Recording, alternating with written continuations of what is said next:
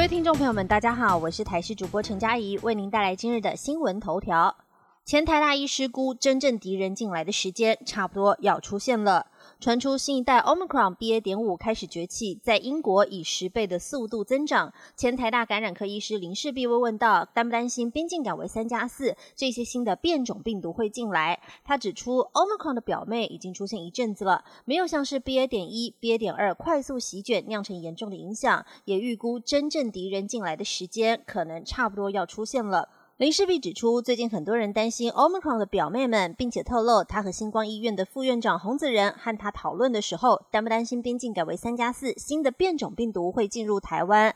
但是南非的 BA. 点四、BA. 点五这波疫情差不多已经结束了，他们的住院病房的人数还有死亡人数的波动都很有限。虽然有这些 Omicron 的表妹，但也看到各国开放的脚步并没有因此停下来，所以他个人不会过度担心，因为这些病毒已经出现了一阵子，并没有明显做大，增加的速度也有限。但真正的敌人，下一株最重要的变种病毒可能还没有出现，预测可能差不多要出现了。因为两年多来，大约半年左右就会出现一株。但他也强调，大家要戒慎而不恐惧。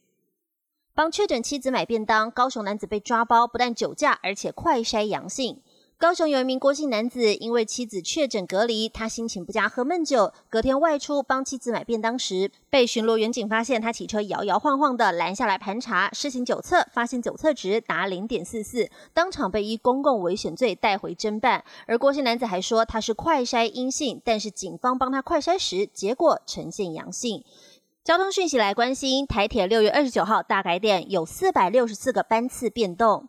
台铁在六月二十九号进行大改点，全台四百六十四个列次进行调整时间，由美学列车之称的 EMU 三千型新车陆续交付投入营运，将会行驶八个列次的自强号，还有普悠玛号。另外，旧型的折叠式车门举光号也会全面汰换除役。台铁表示，六月二十九号大改点，总计调整四百六十四次的班次列车，其中变动在五分钟以上的班次有两百三十九列次，提醒民众别扑空了。马上来关心天气。今天全台有雨，而下个礼拜每两天就会变天一次。中央气象局表示，今天锋面逐渐往北远离，但大体来说，整体大气环境仍不稳定，各地还是会有降雨的几率。但是入夜之后，雨势会明显缓和下来。到了礼拜三、礼拜四，北方锋面接近，水汽又会增加。